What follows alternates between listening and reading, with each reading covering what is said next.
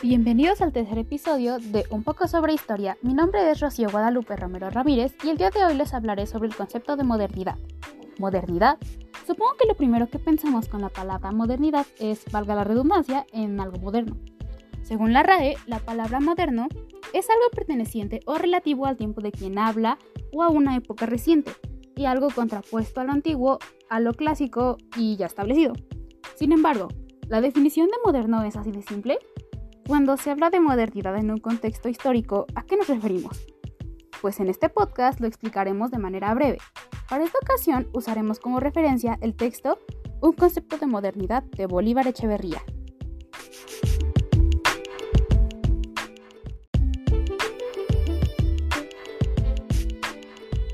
Empezaremos por definir modernidad de manera general. Según el texto, la modernidad es la característica determinante de un conjunto de comportamientos que aparecen desde hace varios siglos por todas partes en la vida social y que se perciben como diferentes o contrarios a la constitución tradicional de esa vida, comportamientos a los que precisamente llamamos modernos. Estos comportamientos estarían en proceso de sustituir esa constitución tradicional, después de ponerla en evidencia como obsoleta, es decir, como inconsistente e ineficaz, puede ser vista también como un conjunto de hechos objetivos que resultan incompatibles con la configuración establecida del mundo de la vida y que se afirman como innovaciones sustanciales llamadas a satisfacer una necesidad de transformación surgida en el propio seno de ese mundo.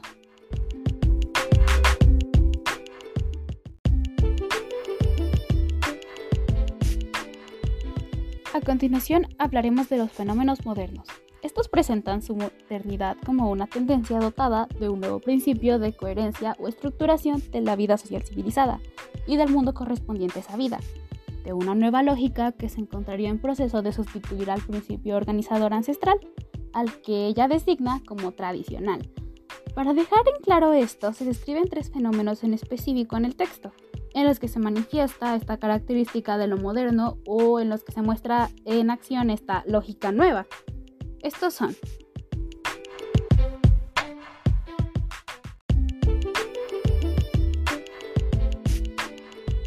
El primer fenómeno es el aparecimiento de una confianza de la práctica en la dimensión puramente física de la capacidad técnica del ser humano. La confianza en la técnica basada en el uso de una razón que tiene un autocontrol de consistencia matemática, y que atiende así de manera preferente o exclusiva al funcionamiento mundano y no al sagrado de la naturaleza y el mundo.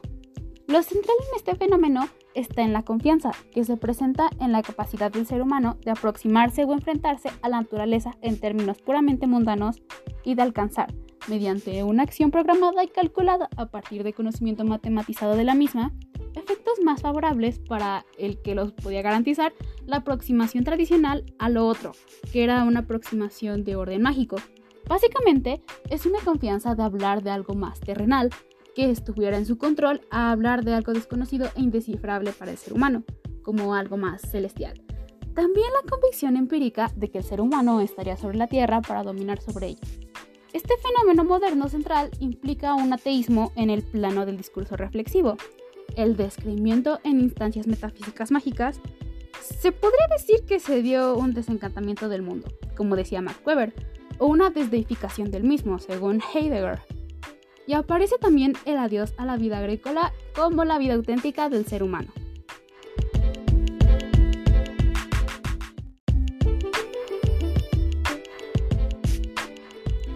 El segundo fenómeno es la secularización de lo político o materialismo político, es el hecho de que en la vida social hay prioridad a la política económica sobre otros tipos de políticas. En otras palabras, se prioriza la sociedad civil o burguesa en la definición de los asuntos del Estado.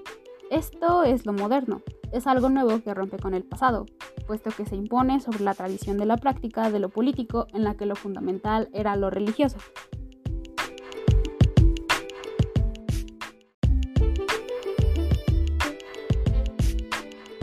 El tercer fenómeno es el individualismo. Se trata de un fenómeno que implica la igualdad, el recurso al contrato privado y público como la esencia de cualquier relación que se establezca entre los individuos singulares o colectivos. Finalmente, implica la convicción democrática de que si es necesario un gobierno republicano, este tiene que ser una gestión consentida y decidida por todos los iguales. Es un fenómeno moderno que se encuentra siempre en proceso de imponerse sobre la tradición del comunitarismo, es decir, sobre la convicción de que el átomo de la sociedad no es el individuo singular, sino un conjunto de individuos, siempre en proceso de eliminar la diferenciación jerarquizante que se genera espontáneamente entre los individuos que componen una comunidad, de desconocer la adjudicación que se le hace en estas sociedades tradicionales premodernas. El individualismo se contrapone al autoritarismo natural que está en la vida pública tradicional, a que haya una jerarquía social natural.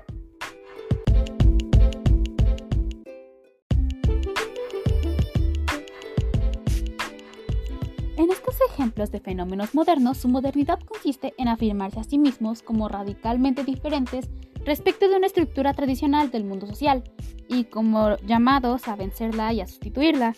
Estos fenómenos tienen dos datos que describen lo negativo de esta creencia de la modernidad como una diferencia radicalmente innovadora respecto de la tradición. Primero, la modernidad se percibe como un principio estructurador de la modernización, de que realmente existente de la vida humana. La modernidad se presenta como un intento que está siempre en proceso de vencer sobre lo tradicional, pero como un intento que no llega a cumplirse plenamente, que debe coexistir con las estructuras tradicionalmente de ese mundo social. Es como si algo en ella la incapacitara para hacer lo que pretende ser, una alternativa mejor a la ancestral o tradicional. Y segundo, la modernidad establecida es siempre ambigua y se manifiesta siempre de manera ambivalente, es decir, siempre es positiva y negativa. Si la modernidad se presenta como una ruptura necesaria frente a lo tradicional, es porque permite a los individuos singulares la disposición de mayor y mejor cantidad de satisfactores y el disfrute de una mayor libertad de acción. Ahora bien, la experiencia de esta superioridad resulta ser una experiencia ambivalente, puesto que si bien es positiva respecto de estas dos necesidades a las que pretende estar respondiendo, resulta al mismo tiempo negativa en lo que toca a la calidad de esos satisfactores y de esa libertad algo de lo viejo, alguna dimensión en algún sentido de lo ancestral y tradicional queda siempre como insuperable, como preferible en comparación con lo moderno.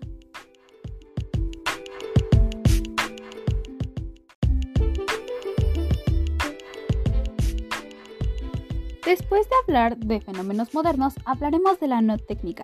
¿Qué es eso? ¿Qué tiene que ver con la modernidad? Bueno, en ella se encuentran los orígenes de la modernidad, algunos suelen decir que el inicio de la modernidad está entre los siglos XV y XVI.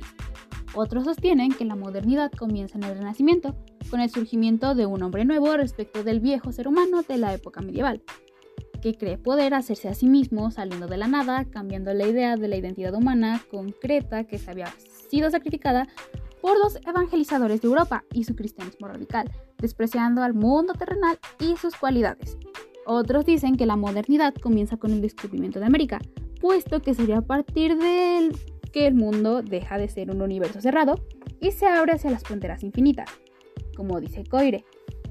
Hay quienes ubican ese comienzo con la revolución industrial del siglo XVIII y que corresponde propiamente al siglo XIX, a la consolidación de la gran ciudad que tiene lugar entonces. Finalmente, hay autores como Horkheimer que llegan incluso a detectar una modernidad en ciernes ya de la época antigua de Occidente, subrayando así el carácter occidental de la modernidad en general. Esto lo asociaba con los héroes mitológicos como Prometeo, Teseo, Odiseo, Dédalo, por ejemplo, que de alguna u otra forma cuestionaron el modelo establecido de su civilización, pensaron en formas diferentes o inventaron artefactos inimaginables de acuerdo al pensamiento de su sociedad. Sin embargo, en el texto se centran más en la idea de que la modernidad inicia en el siglo X. Sería ese momento histórico que queda presupuesto en el ensayo de W. Benjamin sobre la nueva obra de arte, cuando habla de una segunda técnica o una técnica lúdica,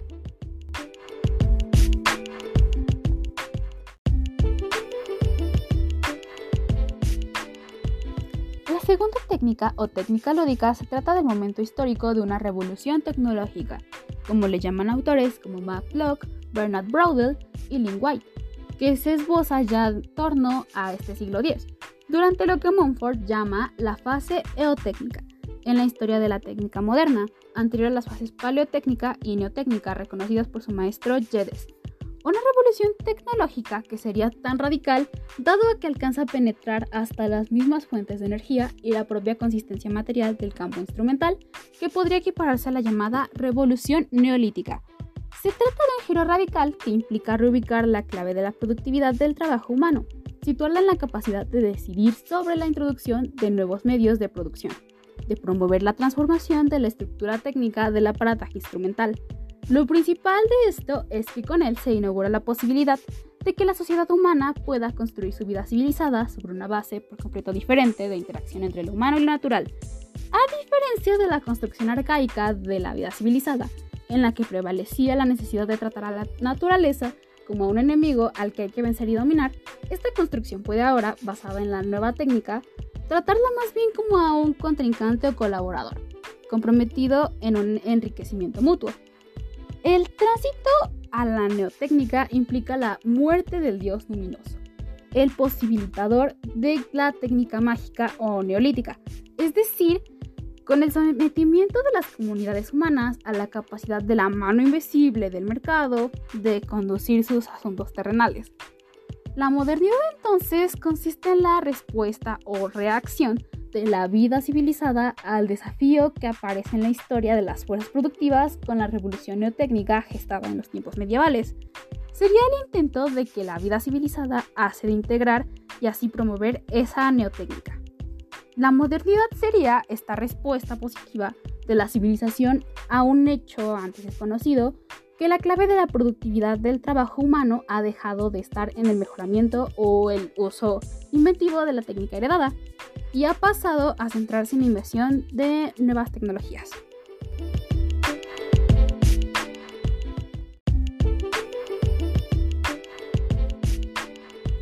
Ya desde el primer siglo del segundo milenio se gesta y comienza a prevalecer algo que podríamos llamar un malestar en la civilización, que parece caracterizar a toda la vida civilizada del occidente europeo.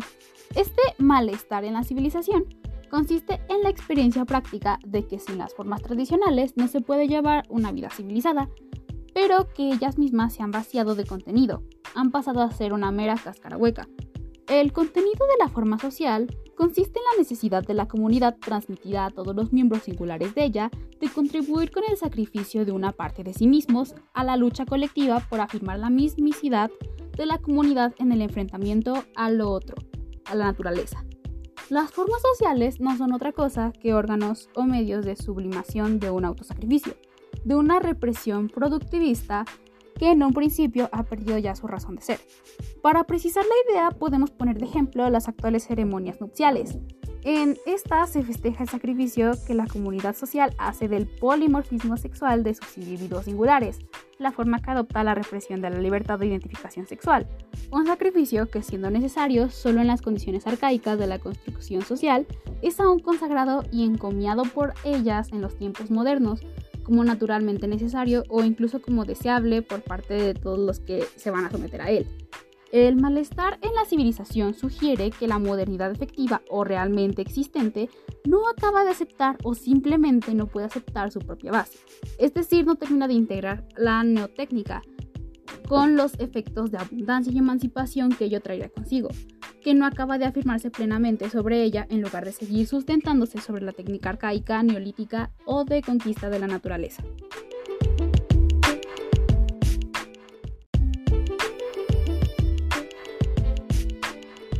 Según el texto, si se quiere encontrar una explicación de esta inconsistencia de la modernidad históricamente establecida, hay que buscarla en la zona de encuentro de la modernidad con el capitalismo.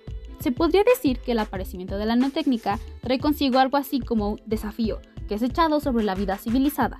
El desafío de hacer algo con ella, de rechazarla de plano o de aceptarla, promoverla e integrarla dentro de su propia realización sometiéndose así a las alteraciones que yo introduciría en el proyecto civilizatorio que la anima en cada caso concreto.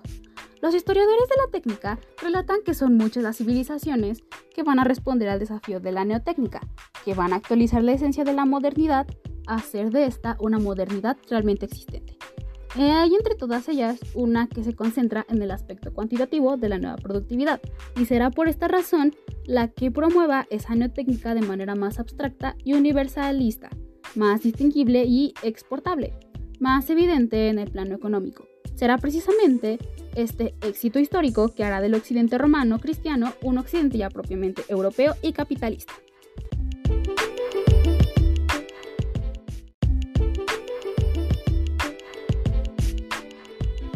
Clave del éxito de la neotécnica en Europa. Primero, las dimensiones reducidas del mundo civilizado dentro del que se experimenta en la práctica la presencia de la revolución neotécnica. El pequeño continente europeo, como lo llama Braudel, que facilitan la interconexión de los brotes de neotécnica que aparecen en un espacio geográfico manejable.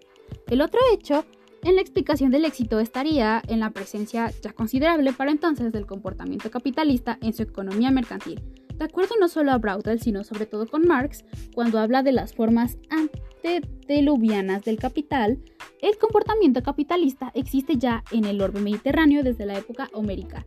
Ya desde entonces, el capitalismo se encuentra determinado, si se quiere, solo desde afuera, desde el comercio y la usura.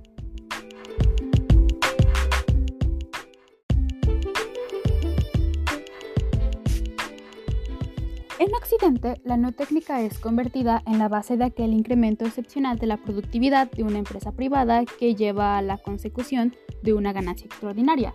El empresario privado introduce innovaciones técnicas en su proceso de trabajo porque sabe que en la práctica ello le garantiza lograr una ganancia superior a la que obtienen normalmente los otros empresarios con los que compite. Se puede decir entonces que a partir del siglo XIX, la modernidad realmente existente es una actualización de la esencia de la modernidad a la que está justificando llamar modernidad capitalista. El método capitalista discrimina y escoge entre las posibilidades que ofrece la neotécnica y solo actualiza o realiza aquellas que prometen ser funcionales con la meta que persigue, que es la acumulación de capital. Al hacerlo demuestra que solo es capaz de fomentar e integrar la neotécnica de una manera unilateral y empobrecedora. La trata, en efecto, como si fuera la misma vieja técnica neolítica, solo que potenciada cuantitativamente.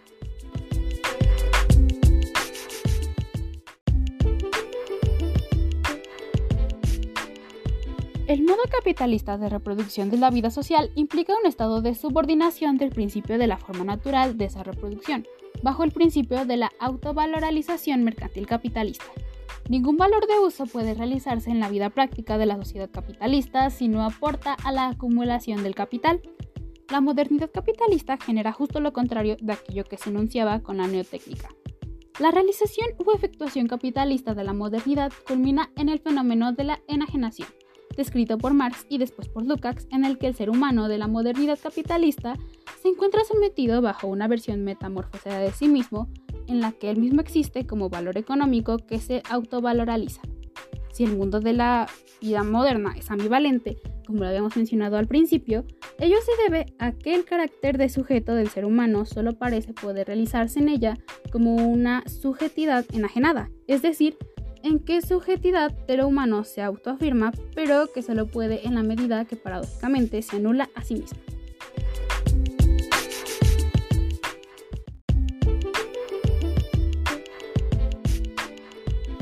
La conclusión general del texto es que la efectuación capitalista de la modernidad se queda corta respecto de la modernidad potencial. No es capaz de agotar su esencia como respuesta civilizatoria al reto lanzado por la neotécnica se plantea como una discordancia y un conflicto entre ambos niveles de la modernidad, el potencial y el efectivo real. El primero siempre insatisfecho, acosando al segundo desde los horizontes más amplios o los detalles nimios de la vida.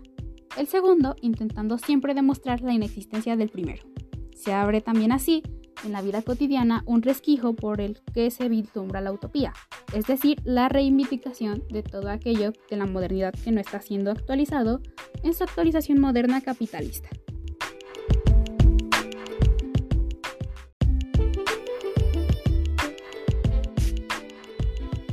Conclusión es que la modernidad es un fenómeno muy complejo que puede ayudar a una sociedad cuando se aplica con la segunda técnica de manera correcta, o puede simplemente servir como un planteamiento de ideas que podrían mejorar la vida civilizada, pero que no ayudan de manera importante a mejorarla. Podemos hablar de muchas cosas que ha hecho la modernidad, de cómo ha ayudado a las civilizaciones a evolucionar o a mejorar sus métodos de producción, o de cómo ayuda a plantear nuevos pensamientos que pueden mejorar las condiciones de los miembros de una comunidad. pero en general esta le sirve al ser humano para poder poner en marcha acciones efectivas que le ayuden a mejorar su relación con el mundo, con el mismo y con la sociedad.